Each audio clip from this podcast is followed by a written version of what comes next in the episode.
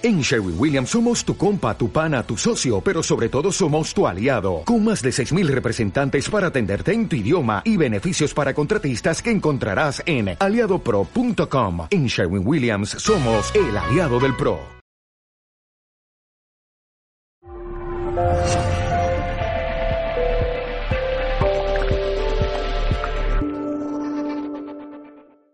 Nuestra realidad física está sostenida por una realidad vital y esa realidad vital está sostenida por una realidad anímica.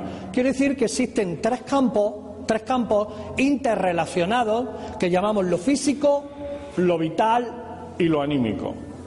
Como la mayor parte de las personas no estamos educadas para atender a nuestra realidad vital y anímica, pues entonces, evidentemente, no tenemos la capacidad de prevenir muchas enfermedades o muchas condiciones que luego revierten eh, en nuestros órganos, en nuestras vísceras y en nuestro sistema.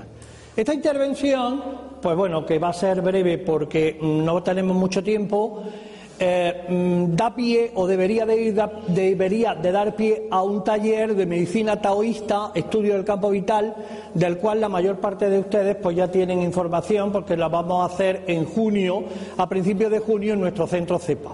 Ese taller, que es un fin de semana íntegro, nos ayuda a la observación de estos comportamientos del campo vital y del campo anímico, eh, atendiendo al masaje y a la digitopuntura dirigida a esas observaciones de cómo bloqueamos la energía. Si la energía se bloquea en nuestro organismo, se colapsa, evidentemente tarde o temprano aparece la enfermedad.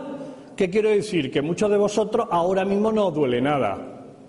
Pero yo a alguno de vosotros diría, venid, venid, para acá, ven para acá, os pondría aquí, o si tuviéramos una camilla, os pondría en camilla, y haría, pasaría mi dedo por un meridiano de energía, un meridiano de energía significa como canales energéticos que circunvalan todo mi campo físico y de alguna manera están destinados a intercambiar la energía entre unos órganos y otros, entre unas vísceras y otras. Por lo tanto, estamos como pues eh, mm, rodeados de ríos de energía que conectan nuestros campos físico, vital y anímico. Y si yo mm, en esos ríos, en ese meridiano, pudiera palpar de alguna manera ese bloqueo, nada más que con poner la yema de un dedo ahí, la persona diría, ah, me duele, ah, lo verdaderamente interesante es que desde el punto de vista práctico, cuando yo a una persona, ¿verdad?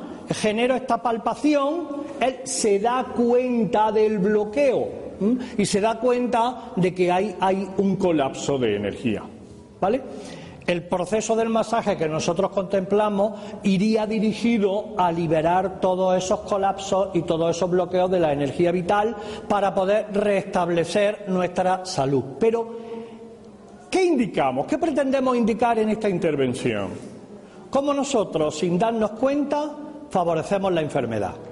A mí me gustaría que en cualquier momento me pudiera intervenir, pudiera intervenir, pudiera interrumpir, levantar la mano, preguntar o decir algo, opinar, porque me gustaría hacerlo también un poquito interactivo, que no solamente fuera yo el que hablara. Y no esperáis al final. Levantáis la mano, preguntáis, intervenís y yo lo agradezco.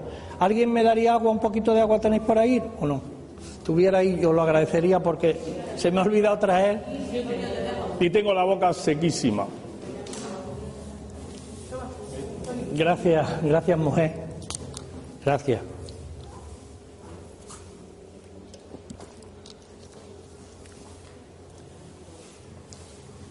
Bueno, vamos a observar, aunque no lo observamos muy bien, pero vamos a observar que nuestro cuerpo físico lo mueve lo que se denomina la órbita microscópica constantemente. Es una órbita de energía que deriva desde acá hacia adelante, ¿verdad? Este se llama el meridiano de la concepción. Meridiano de la concepción Es un meridiano que parte de lo que se llama el Hui Ching, el vaso de la concepción, desde el primer chakra, concepto chakra. Vórtice de energía destinado a conectar lo físico, lo vital y lo anímico. Por lo tanto, nosotros tenemos chakras o esos vórtices de energía que como son energéticos, pues con un bisturí pues no, no se precisan. Pero sí se precisan desde el punto de vista del masaje y desde el punto de vista también, bueno, de la meditación. La meditación también nosotros eh, ayudamos a las personas a atender a sus chakras a esos vórtices de energía. Bueno, desde ese primer chakra que se llama Muladhara, los orientales lo llaman Muladhara, que es la toma de tierra, nosotros somos como los frigoríficos, tenemos una toma de tierra, ¿verdad? ¿Eh? que desde el primer chakra raíz, ¿verdad? Constantemente estamos derivando hacia la tierra. Tomamos tierra, es el primer chakra, la tierra. ¿Y por qué tomamos tierra? Porque necesitamos de alguna manera identificarnos con el mundo en el cual venimos. La toma de tierra la mueve la necesidad. Por lo tanto, el primer chakra es el chakra de la toma de tierra de la necesidad. Decían los egipcios antiguos, cuando cesa la necesidad, cesa la vida. Mientras hay necesidad, nosotros estamos como circulando en una órbita de vida, solo orientales lo llaman el samsara, estamos rodando en la vida, dando vueltas recurrentemente una y otra vez, porque todavía tenemos necesidades. Da igual el tipo de necesidades, sean necesidades físicas, sean necesidades anímicas, sean necesidades emocionales, da igual. Mientras hay necesidad, estamos aquí rotando. ¿Este concepto cómo lo veis? ¿Todo el mundo conmigo? ¿O hay alguien que diga, uy, esto no lo entiendo? A ver, todo el mundo conmigo, vamos viajando bien, vamos bien, bien, bien, bien. Yo voy rápido, ¿eh? porque si no, no me va a dar tiempo.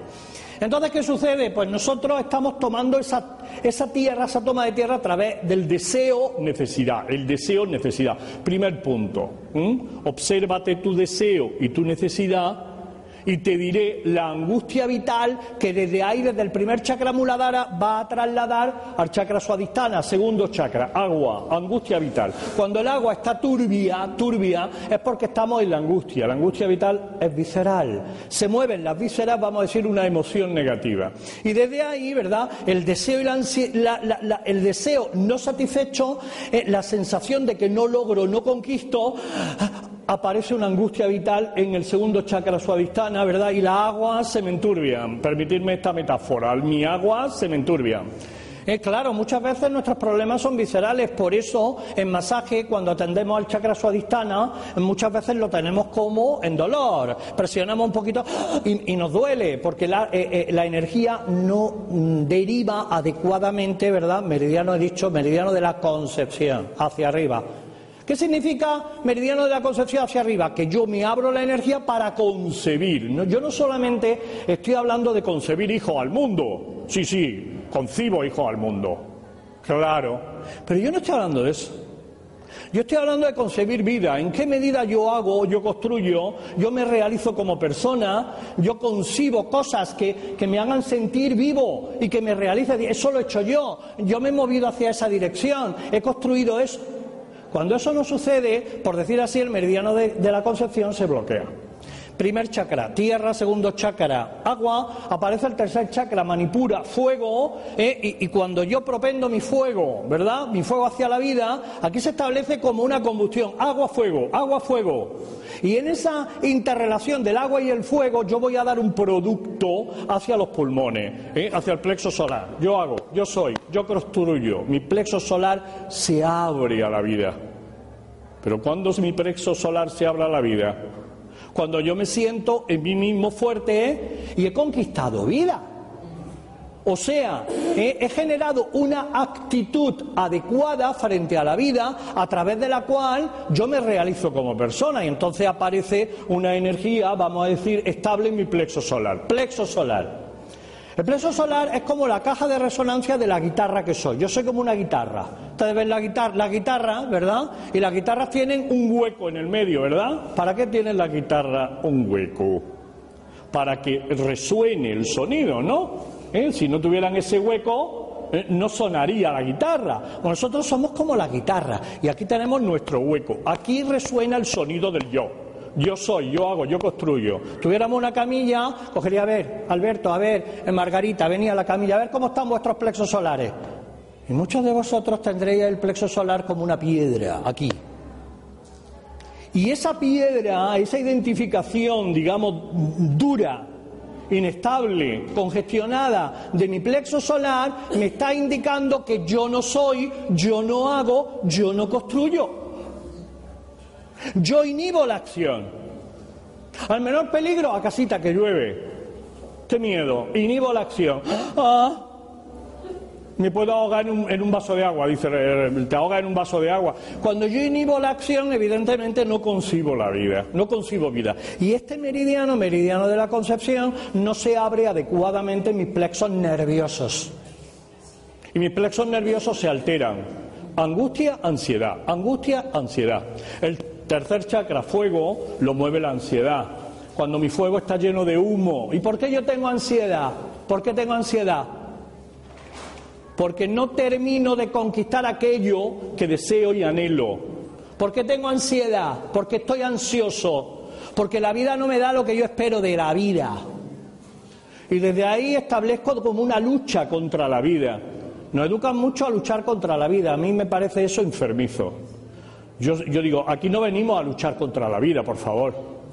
Aquí venimos a hacernos amigos de la vida. ¿Qué es eso de luchar contra la vida?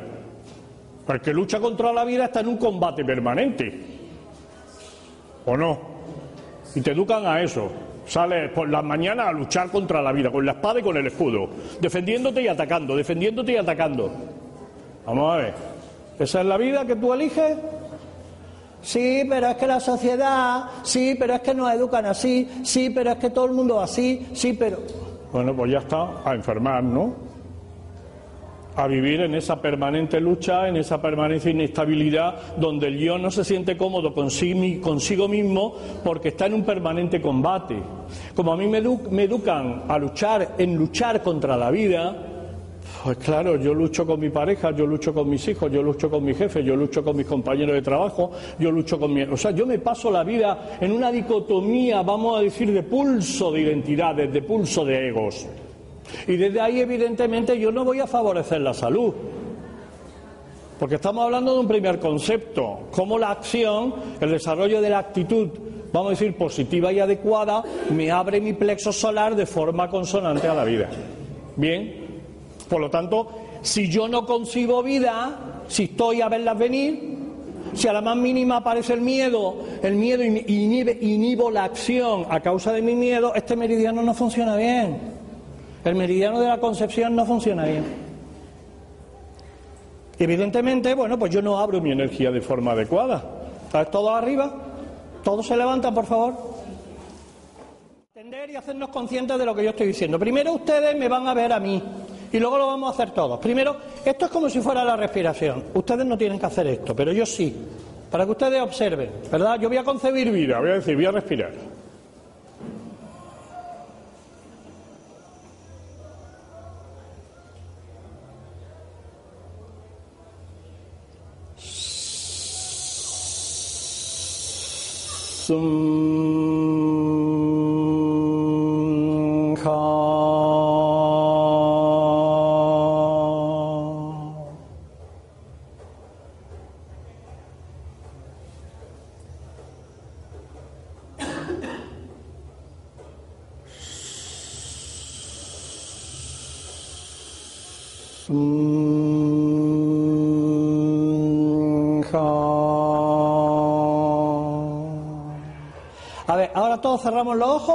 Y vamos a hacer esto.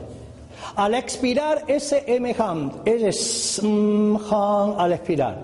¿Vale? A ver cómo vamos a hacer esto con los ojos cerrados, todos, cada uno a su ritmo. Venga, comenzamos. Una, dos, tres, ya.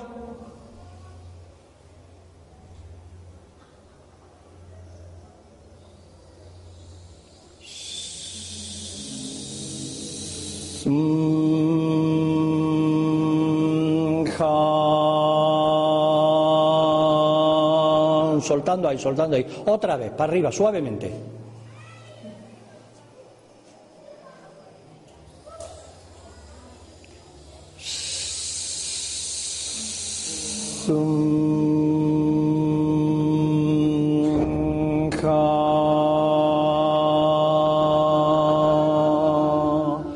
última vez, arrancando suavemente, venga, para arriba.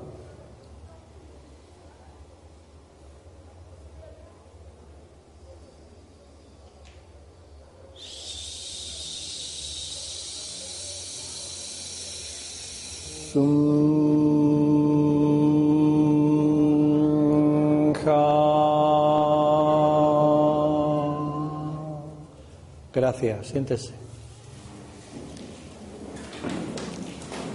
Un pequeño ejercicio en el cual no hemos podido dar cuenta que algunas personas al inspirar, al inspirar, ¿verdad? Han tomado demasiado aire. Y al tomar demasiado aire, luego al expirar no han mantenido el biorritmo adecuado, ¿verdad? Y luego le falta, le falta aire, ¿no? ¿A qué va a pasar alguno? Porque yo lo he percibido, ¿no? Yo lo he percibido desde aquí. ¿Eso qué quiere decir? Que no respiramos bien. Y si nosotros no respiramos bien, es que no estamos abiertos de forma consonante a la vida. Porque el sistema respiratorio es fundamental de atender. El sistema respiratorio es la vida. Respirar es abrirnos a la vida. Así respiras, así vibras y así te abres a la vida. Cuando hay angustia vital, como es nuestra respiración entrecortada. Cuando hay ansiedad, me falta vida, me falta vida. Y yo puedo estar en angustia vital y puedo estar en ansiedad a veces sin darme cuenta. Pero con estos ejercicios sí me doy cuenta. Pero podemos entender que el sistema respiratorio está íntimamente relacionado con el sistema nervioso. Y el sistema nervioso está íntimamente relacionado con el sistema cardíaco. Si tú no respiras bien, ¿cómo vas a hablar? Como los pavos. Bla, bla, bla, bla, bla, bla, bla, bla, bla, bla, bla, bla. Y te das cuenta que una persona, ¿verdad? Cuando habla, ¿verdad? Interrumpe demasiado, habla, digamos, desorbitadamente, acapara con la palabra la atención del otro, se atropella. Que no, que no, que nos está diciendo esto, que nuestro sistema nervioso está alterado. ¿Vale? Y entonces, ¿qué sucede? Pues que yo no me abro adecuadamente a la vida. ¿Cuál es la causa fundamental de que mi sistema nervioso esté alterado? Pues porque yo tengo sensaciones de insatisfacción me siento insatisfecho.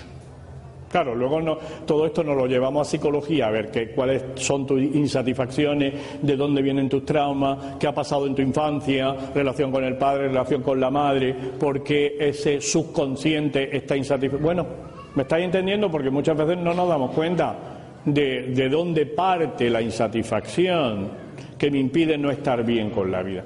Pero diríamos que este meridiano de la concepción es fundamental para que yo respire bien. Y el meridiano de la gobernación es el de atrás, ¿verdad? Meridiano de la gobernación, que es el que mantiene, ¿verdad? La columna vertebral en su sitio, ¿verdad? Yo gobierno mi energía. La columna vertebral es el bastón de mando del gobierno de mi energía. ¿Sí? Es la vara. Bastón de mando. Obviamente, si yo no gobierno mi vida, si mi vida me la gobiernan, ¿qué hace la columna? ¿Cómo va la columna en los adolescentes? ¿Qué hacen los adolescentes? Pues se encorva. ¿Y por qué se encorva el adolescente? Le dicen, niño, esa chepa, venga para arriba. ¿Qué pasa con tu columna? ¿Y por qué? Porque el adolescente, en su personalidad, todavía no tiene ese gobierno de su energía. El adolescente no sabe dónde va. En general, hablo en general, ¿no? No tiene la frente despejada hacia un horizonte claro. Podría decir que cuando una persona tiene la frente despejada hacia un horizonte claro, yo camino y gobierno mi energía. Entonces mi columna vertebral se yergue adecuadamente. Si yo no tengo ese horizonte claro, ¿dónde va la energía? Abajo, ¿dónde va la columna? Se comba porque no gobierno, no tengo el bastón de mando de mi vida. ¿Podemos entender eso? Y problemas de columna, los problemas de columna tienen que ver con el meridiano de la gobernación, el de atrás. La órbita microscópica está constantemente circunvalando en mí. Por delante, en mí en todos, ¿no? Por delante, concepción, por detrás, gobernación. Cuando nosotros no concebimos bien la energía, la vida, y no gobernamos la vida, esa órbita se bloquea y afecta a nuestro campo vital. ¿Cuál es el campo vital? También llamado aura. El campo vital, los rusos lo llamaban el campo bioplasmático. Platón lo llamaba el eidolón, lingansarira, los llamaban los orientales. O sea, todo el mundo ha hablado del campo, del campo vital.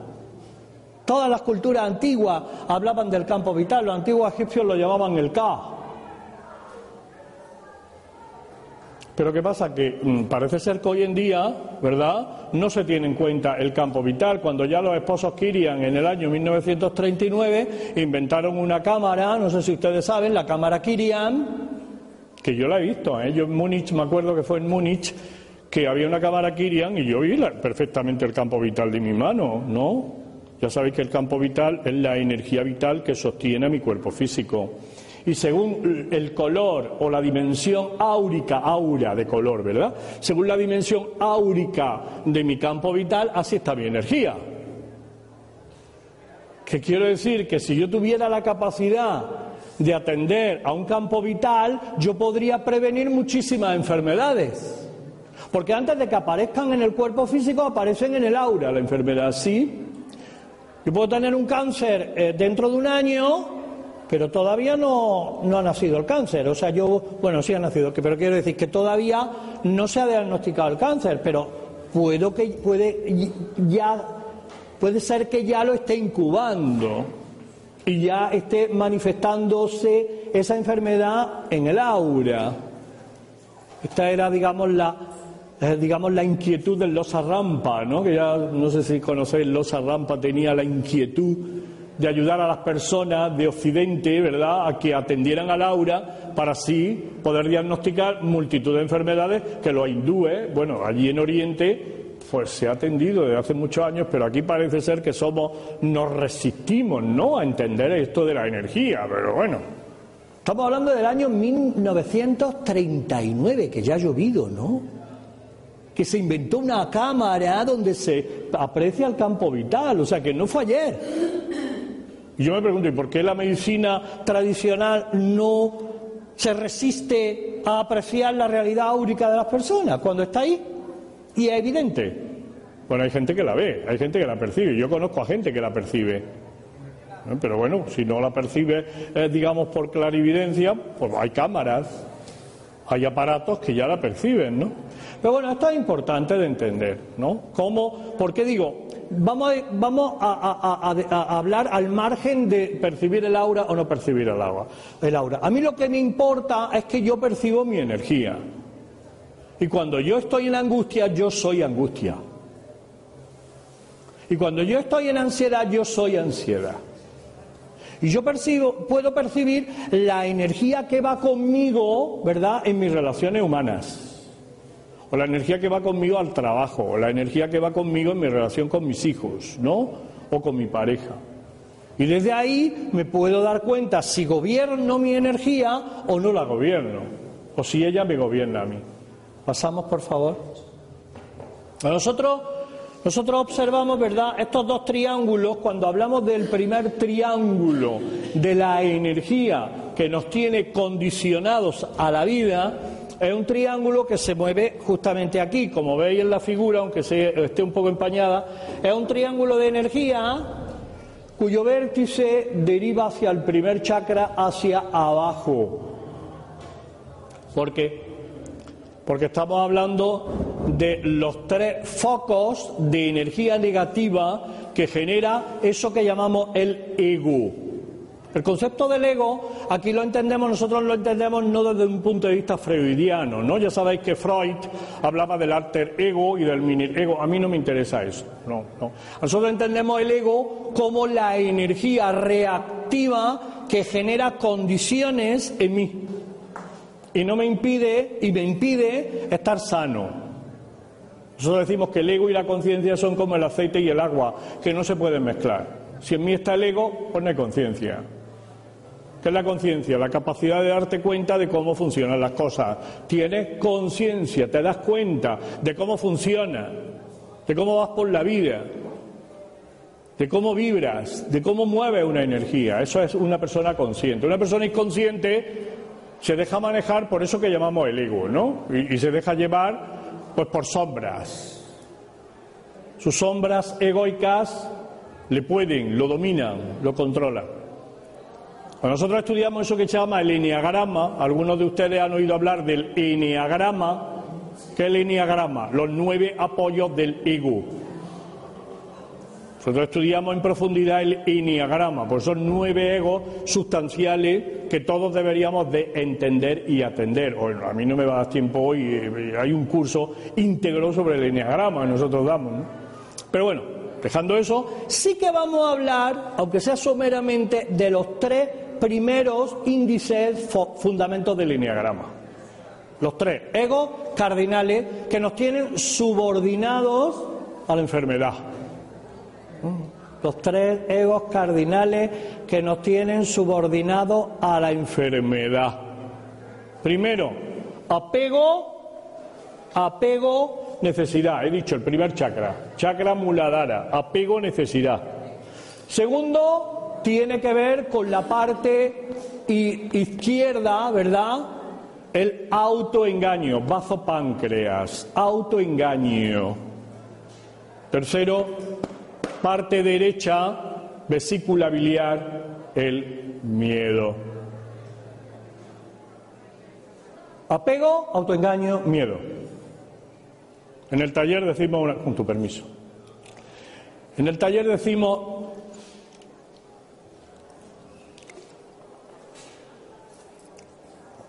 algo sustancial. Decimos, el hombre se examina del carnet de conducir, aprueba la quinta, la mujer se examina del carnet de conducir, aprueba a la primera.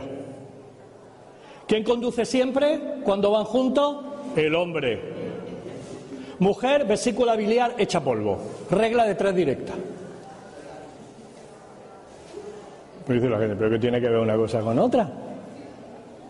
¿Por qué dice usted eso? No lo entiendo. La mujer que hace inhibir la acción. Por no discutir, me callo. Por no discutir, porque se va a llevar la razón, pues entonces me callo, inhibo la acción, aunque, aunque termine no conduciendo, aunque termine no sabiendo conducir, me callo porque tú eres el que domina, el que controla, pues yo me inhibo, me callo. Eso afecta a la vesícula biliar, miedo. ¿Miedo a qué? Miedo a posicionarse, miedo a ser por uno mismo, miedo a decir, no señor, yo quiero conducir ahora. Que para eso me he sacado el, carnet de conducir, además he aprobado la primera y tú a la quinta. Por lo tanto, bueno, ¿por qué no voy a conducir? Por poner un ejemplo que se me ocurre, ¿no? Pero bueno, tantos ejemplos que nos harían ver cómo en la sociedad de nuestros tiempos hay muchos más eh, enfermedades. Decía, evidentemente, en nuestra sociedad todavía, todavía, hay muchos más problemas de vesícula biliar en las mujeres que en los hombres muchísimos más. Y tiene que ver con lo que estoy diciendo. No quiere decir que no hay hombres con problemas de vesícula y que tienen muchos miedos. Por supuesto que sí, claro que sí. ¿eh? Pero normalmente suele suceder así.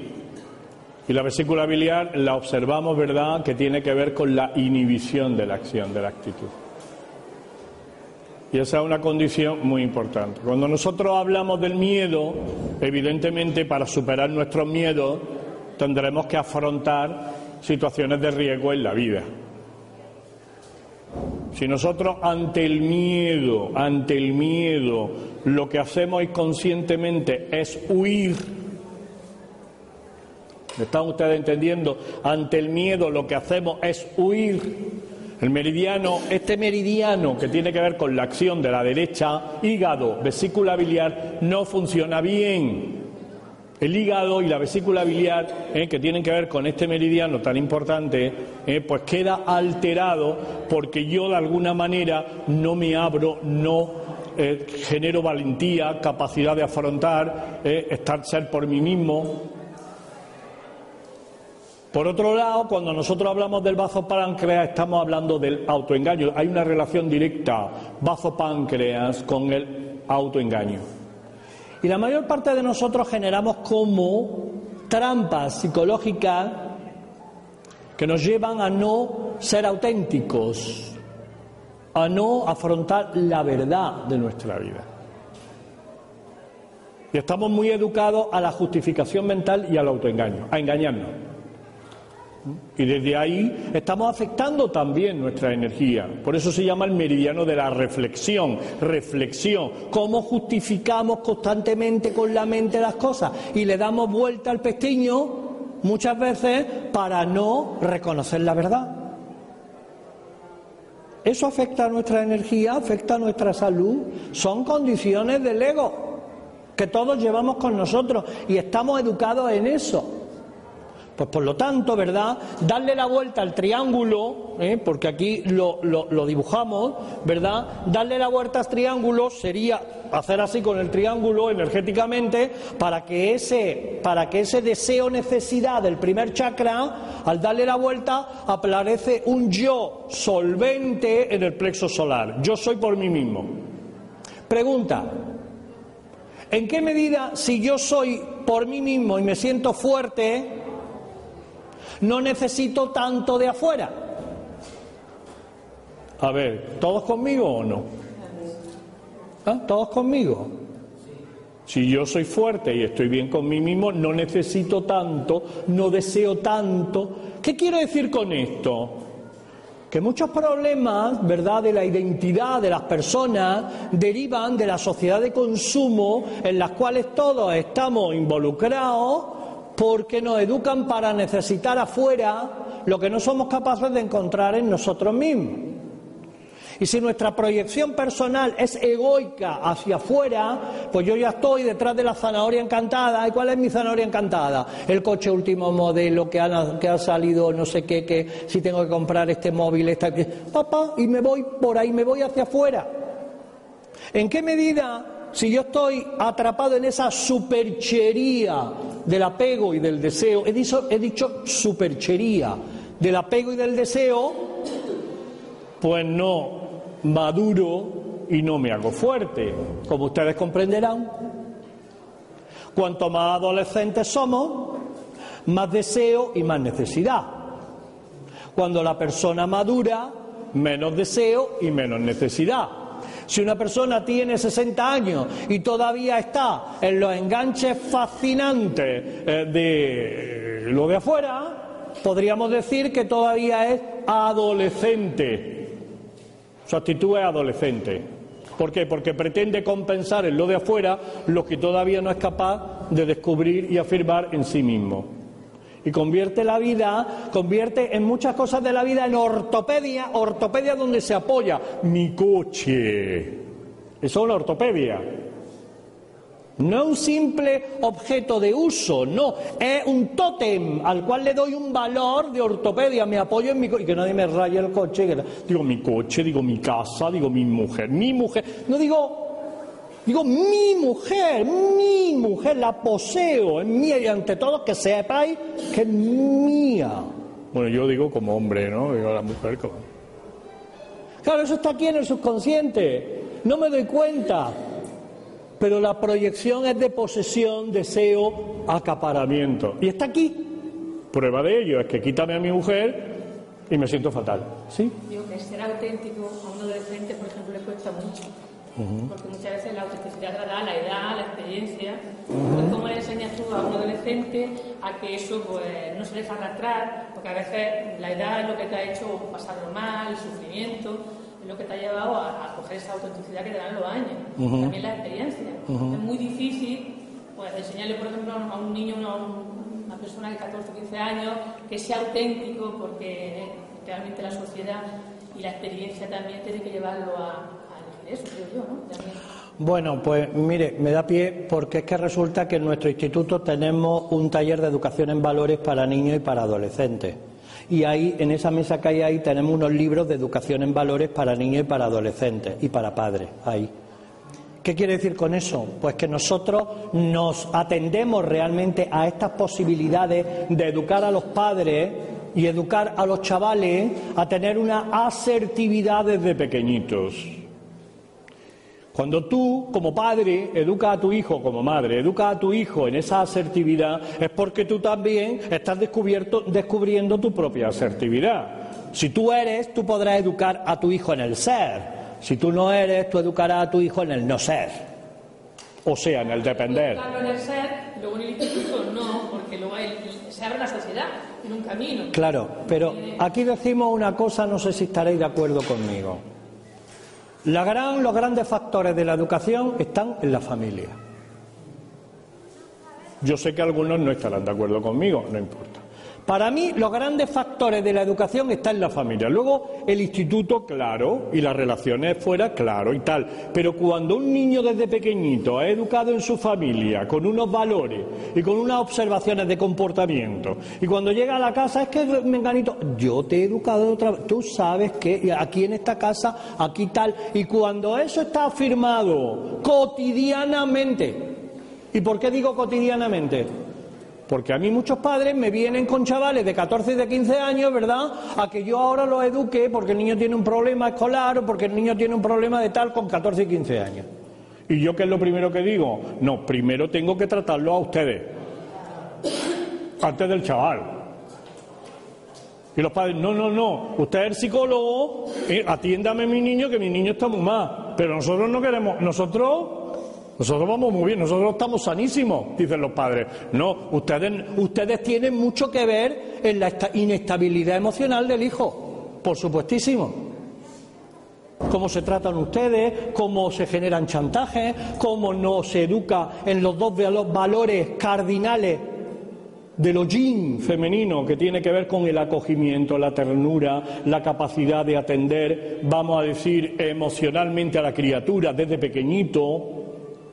Como el valor yang que tiene que ver con el rigor. Mucha gente cree que el rigor es severidad. Y una cosa es el rigor y otra cosa es la severidad. ¿Por qué? Porque los chavales desde pequeñitos necesitan rigor. O sea, poner las cosas en su sitio. Y hoy en día hay muchos padres que dicen, ¡ay, qué riguroso! ¡ay, que no sé! No, mi hijo, pobrecillo, vaya, vaya a ser que se me traumatice. Pues, pues, pues entonces, ¿qué pasa? ¿Estamos educando a los niños? ¿Cómo los educamos? En una permisividad que mueve evidentemente una energía malsana y luego pues lo hace turbio y tibio en la vida. Claro, como todo el mundo va así, pues yo también voy así. Vamos a ver, nuestras conferencias no van dirigidas a cuestionar la realidad social en la cual todos estamos. Nuestras conferencias van dirigidas a la autorrealización individual de cada uno de nosotros. Haya películas con la sociedad. Porque nosotros, yo no pretendo cambiar la sociedad. Haya películas, ya sabemos cómo está la sociedad. A mí lo que me importa es que cada uno de nosotros, por lo menos mis alumnos, tengan la capacidad de decir, no, me interesa ¿eh? tener otra capacidad de observación y de comprensión de cómo funciono, cómo funciona mi energía y cómo de alguna manera yo soy responsable de mi salud. He dicho de mi salud, no de la salud de mi hijo y no de la salud del compañero y la salud de, de afuera, no, de mi salud. Porque si tú estás bien, tú vas a proyectar esa salud a tu alrededor. Obviamente yo estoy hablando de una salud desde un concepto más amplio, no salud meramente física. Ahora, si tú no estás sano, ¿por qué? Porque estás atrapado en tus carencias. ¿Qué significa carencia? Don me falta. Defecto, déficit, carencia, ¿no? Defecto, déficit, carencia. Si tú estás atrapado en tus carencias porque me falta, ¿y qué te falta a ti? Pues te ha faltado el cariño de tu madre, te ha faltado la afirmación de tu padre, te ha faltado el no encontrar un sitio en la vida, en no posicionarte, en no realizarte como persona. te ha- ¿Qué te ha faltado a ti? A ver, ¿qué te falta a ti? ¿Qué tipo de carencias van contigo? Que están de alguna manera mermando tu campo vital y de alguna manera mermando tu estado de ánimo. Nosotros indicamos normalmente que hay dos lenguajes fundamentales a conciliar en la vida, el lenguaje del yo personal y el lenguaje de los estados de ánimo. Dos cosas a conciliar.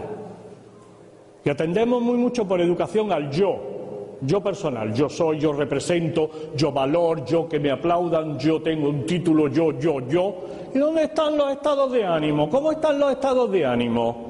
¿Cómo te educan en eso? Pues la más mínima, la más mínima presión, ah, aparece la angustia, aparece la ansiedad y estás desvalido.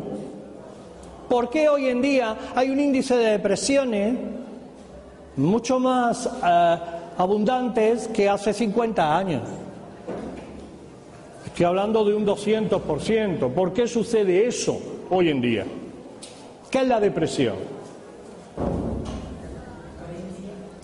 Claro, pero miren ustedes que, me parece interesante, ¿no? A ver, ¿qué es la depresión? La depresión es que yo interiormente tengo unos biorritmos, ¿verdad? Y esos biorritmos anímicos y vitales van arriba, hoy estoy gozando, lo estoy pasando chupipín, hoy bueno, regulado, hoy estoy regulado, ay, que viene, que viene la noria, ay, para arriba, ay, que bien, que voy a disfrutar la feria, hoy voy, no, y tal. Bueno, estamos, permitidme que lo diga así, pero bueno, estamos en esos biorritmos. Pero si en ese biorritmo de pronto, hoy expectativa, expectativa, ¡ah! no logras la expectativa, no te corresponde la vida, no logras la expectativa, no logras, no te corresponde la vida, no logras. Entonces, ¿qué aparece? Cuando hay un no frustración, no frustración, no frustración, el individuo se viene abajo, depresión. La depresión es la consecuencia de la suma de las frustraciones que en el subconsciente se han ido hilando porque yo, yo he sido educado, ¿verdad?, en abrir mi mente a la expectativa. Quiero eso, quiero eso, quiero eso, quiero eso. Estoy educado en eso. Claro, como la vida no me da lo que yo quiero, y eso es una suma que se está estableciendo en mi subconsciente, Perico si lo tiene, yo no. Perico si lo tiene, yo no. Perico si lo... me venga abajo. ¿Esto se educa o no se educa? No sé, nadie me contesta. ¿Esto se educa o no se educa? Claro, además lo podéis pensar en la mente. Yo creo que se educa, porque si tú estás educado a no tener tantas expectativas hacia afuera y aprender a valorar adecuadamente lo que la vida te da, miren ustedes, ustedes van a países del llamado tercer mundo, ¿verdad? Y ven a niños con cajas de zapatos y con los ojos así relucientes están jugando con una caja de zapatos y una cuerda y ustedes están en este mundo y ven a los niños que abren su eh, armario de juguetes y tienen juguetes que ni siquiera han estrenado porque no tienen ni tiempo, ni ganas, ni nada de... Y los ojos de los niños de aquí están nublados y los ojos de los niños de allá están llenos de alegría y de sorpresa. ¿Qué está pasando? ¿Qué está pasando? Esto se educa. Se educa la capacidad de valorar, de sentir de forma grata y adecuada el día a día, ¿verdad? Porque si es así, este meridiano de la concepción va a liberarse de forma correcta en cada inspiración. ¿Dónde va a la playa? ¿De dónde viene de la playa? ¿Pero dónde va a la playa? Y a la playa, yo estoy en la playa. O sea, estoy en la vida bien porque estoy en una sensación de abundancia, no de carestía. La abundancia está en mi corazón, aquí en el cardia, y tengo abundancia. Pero eso se educa, o te lo educas tú. Obviamente la mayor parte de las personas, pues bueno, estamos educados como en la carestía, en el don me falta, don no tengo, don necesito. No tengo para pagar, no tengo para terminar el mes, no tengo ah. para primero para que tenga, tendrá que cumplir necesidades estoy hablando de me voy a ir de vacaciones al pueblo donde va todo el mundo, no. Voy a hablar de ponerle a mis niños unos zapatos en el Miren ustedes, si yo estuviera hablando en Etiopía, esta conferencia yo la daría en otros términos. Pero estamos hablando del primer mundo. Estamos hablando en un país del primer mundo. Por lo tanto, yo, yo le voy a indicar. Mire ustedes, la gran realidad la gran realidad es que nosotros comemos todos los días. Esa es la gran realidad, la importante. Porque mira, si usted no, ha comido hoy o lleva tres días sin comer, entonces yo ya tendría que hablar mi discurso, tendría que cambiar mi discurso. La gran realidad es que nosotros comemos todos los días. Y la gran realidad también es que nos empeñamos, nos empeñamos en necesidades muchas veces ficticias y superficiales también todos los días. Y eso pasa habitualmente. Y yo lo voy a dejar ahí, porque no voy a entrar ahora en una polémica sociológica, porque a mí lo que me interesa es la salud personal, no cómo está la vida y cómo está la sociedad. A mí eso no me interesa.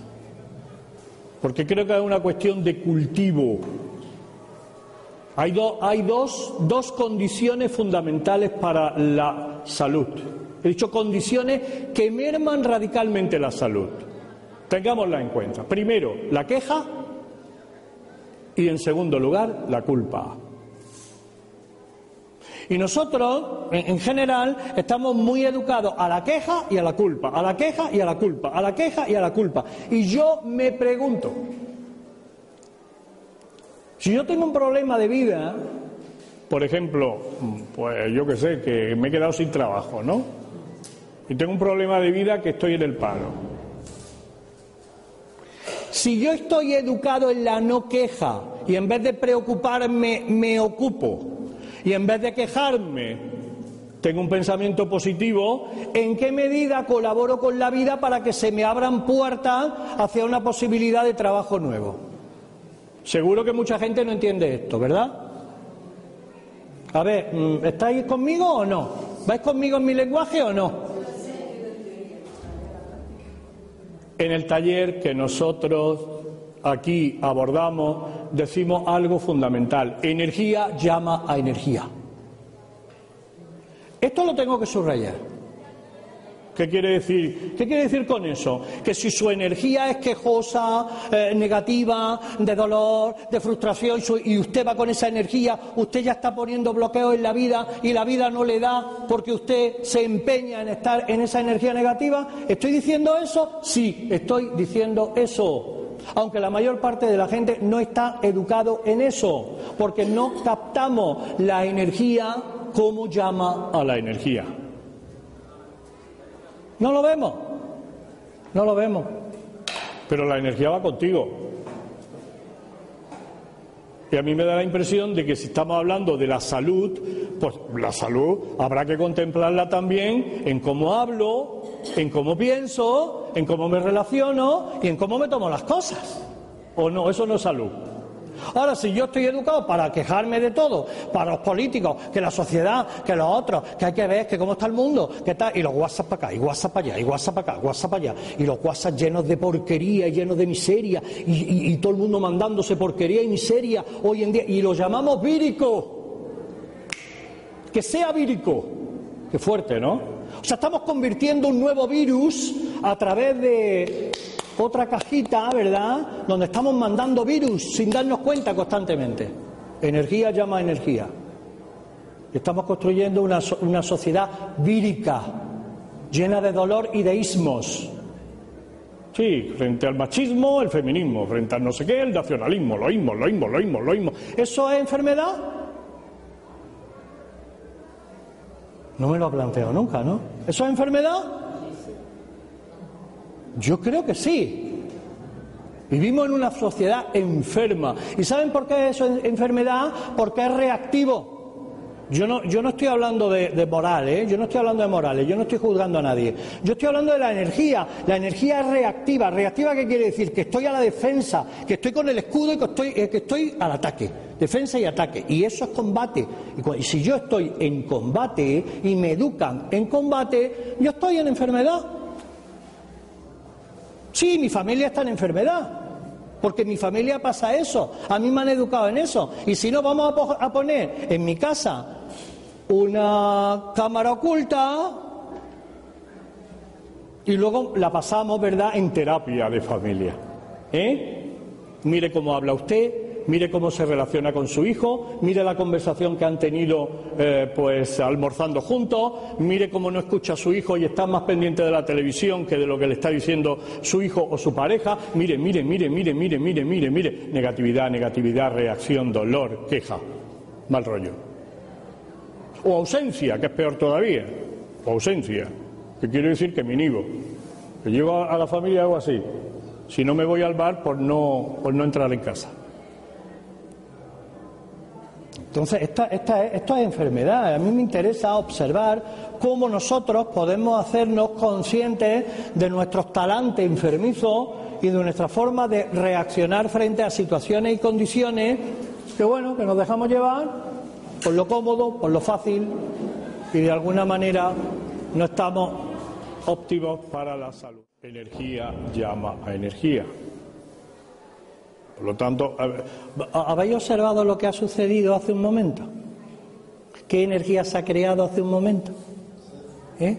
¿o no lo habéis observado? Si se ha ido una gente y ya está, ¿no? Pero ha habido una energía de conflicto eh, aquí o no, o no ha sucedido. Claro, silenciosa. Porque aquí el que habla soy yo. ¿No? ¿No pasa eso? Silenciosa. Pero bueno, yo no estoy juzgando nada, pero evidentemente lo que yo digo y, de lo que yo hablo es de entender que la sociedad en la cual vivimos y como nos educan es, complicado como entenderlo, como asumirlo, como captarlo. ¿Por qué? Porque no estamos educados a esto de la energía. Entonces muchas veces nos rebota, ¿no? nos rebota. Y entonces aparece la reacción. Es un ejemplo, la reacción. ¿La reacción de quién? Del yo. El yo reacciona en dolor. Dolor entre comillas, ustedes me están entendiendo, ¿no? Es una dolor entre comillas, pero dolor es mm, Ah, un semáforo rojo se ha encendido. Ah, no tolero. Ah, no me gusta. Ah, no es de mi partido. ¿Me están entendiendo? Eso nos pasa, eso nos pasa. No escuchamos, no atendemos. Yo suelo decir que lo que más nos entrena no es mi amiguito que piensa como yo. Amiguitos que piensan como yo, pues muy bien, me tomo una cerveza con ellos, me lo paso muy bien. Lo que más me entrena es precisamente el que piensa de forma diferente a mí.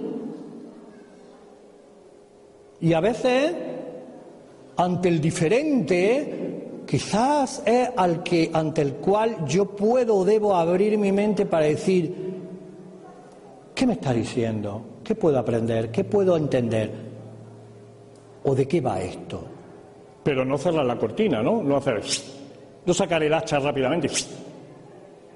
Esto es lo que solemos hacer. Hablo por todo, ¿verdad? Yo hablo por todo. Hablo por mí mismo también, ¿vale? Entonces, claro, estamos hablando de enfermedad. Yo estoy hablando de hábitos enfermizos. Que no nos damos cuenta cómo echamos la cortina fácilmente ante otras personas que nos hablan, ante un hijo, por ejemplo, claro. A mí me importa más un hijo que alguien ajeno, ¿no? Pero hablo de un hijo, hablo de una pareja, hablo cómo rápidamente echamos la cortina. Y cuando echo la cortina y no quiero escuchar, Quizá hay algo que atender ahí, ¿no? Desde el punto de vista de mi educación. Sí. Eh, como ya estamos terminando, ¿te podrías darnos algunos no sé, consejos o algún camino que podamos tomar para, para hacer frente a todo, a toda esta enfermedad? Bueno, lo primero, evidentemente, es las respiraciones conscientes.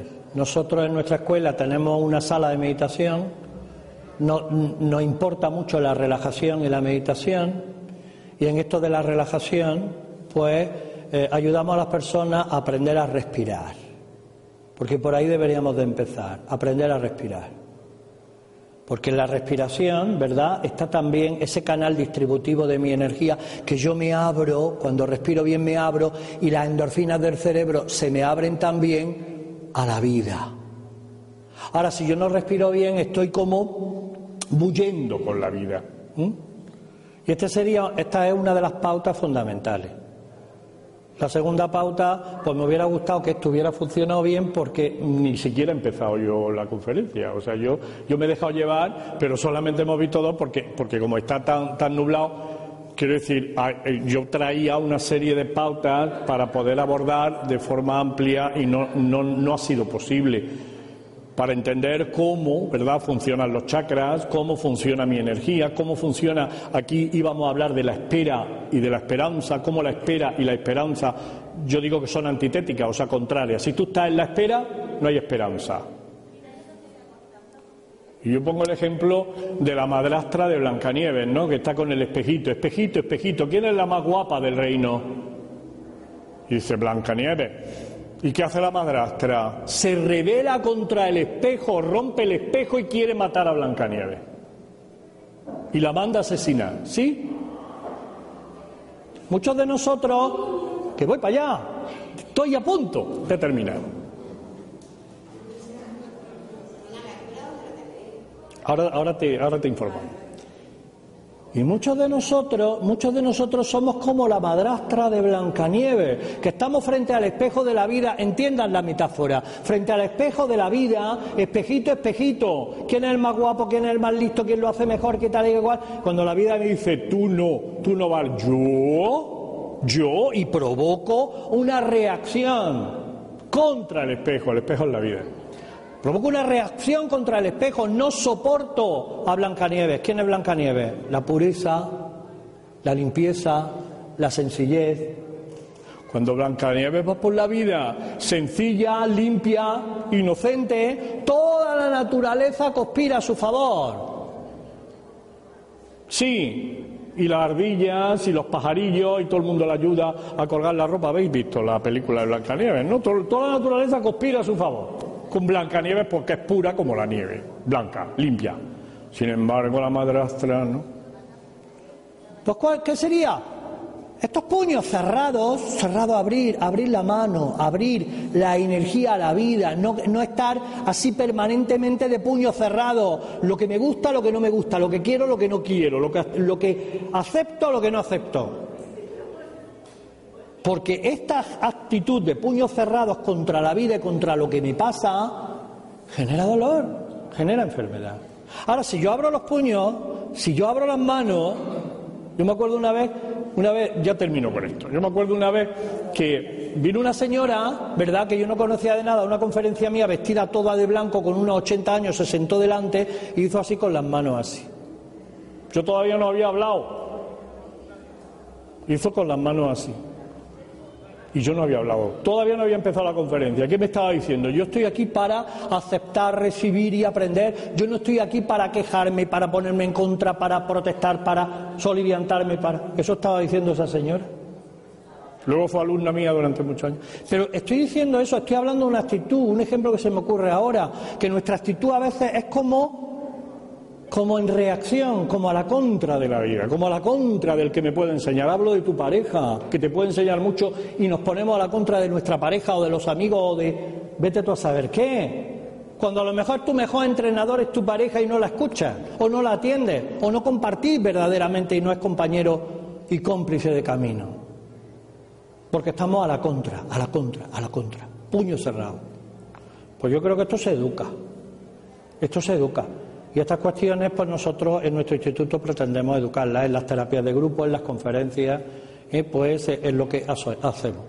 Yo lamento, lamento, pues que no haya fluido adecuadamente eh, este tema como yo quería o como la tenemos aquí planteado Espero que haya sido lo, más constructivo posible eh, para que nos haya ayudado en cierta medida a comprender esto de la salud, la enfermedad o la energía que movemos, cómo puede ser a veces conflictiva y enfermiza.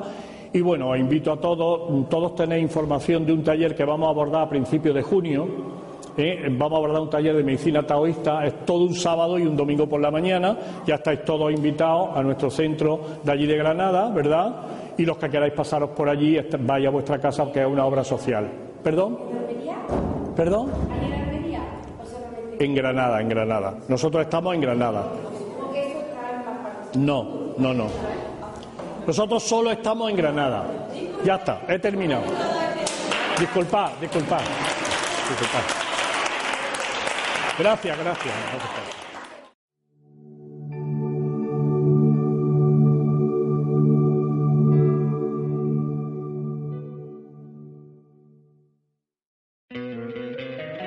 Encantaría tener 100 dólares extra en tu bolsillo? Haz que un experto bilingüe de TurboTax declare tus impuestos para el 31 de marzo y obtén 100 dólares de vuelta al instante. Porque no importa cuáles hayan sido tus logros del año pasado, TurboTax hace que cuenten. Obtén 100 dólares de vuelta y tus impuestos con 100% de precisión. Solo con Intuit TurboTax.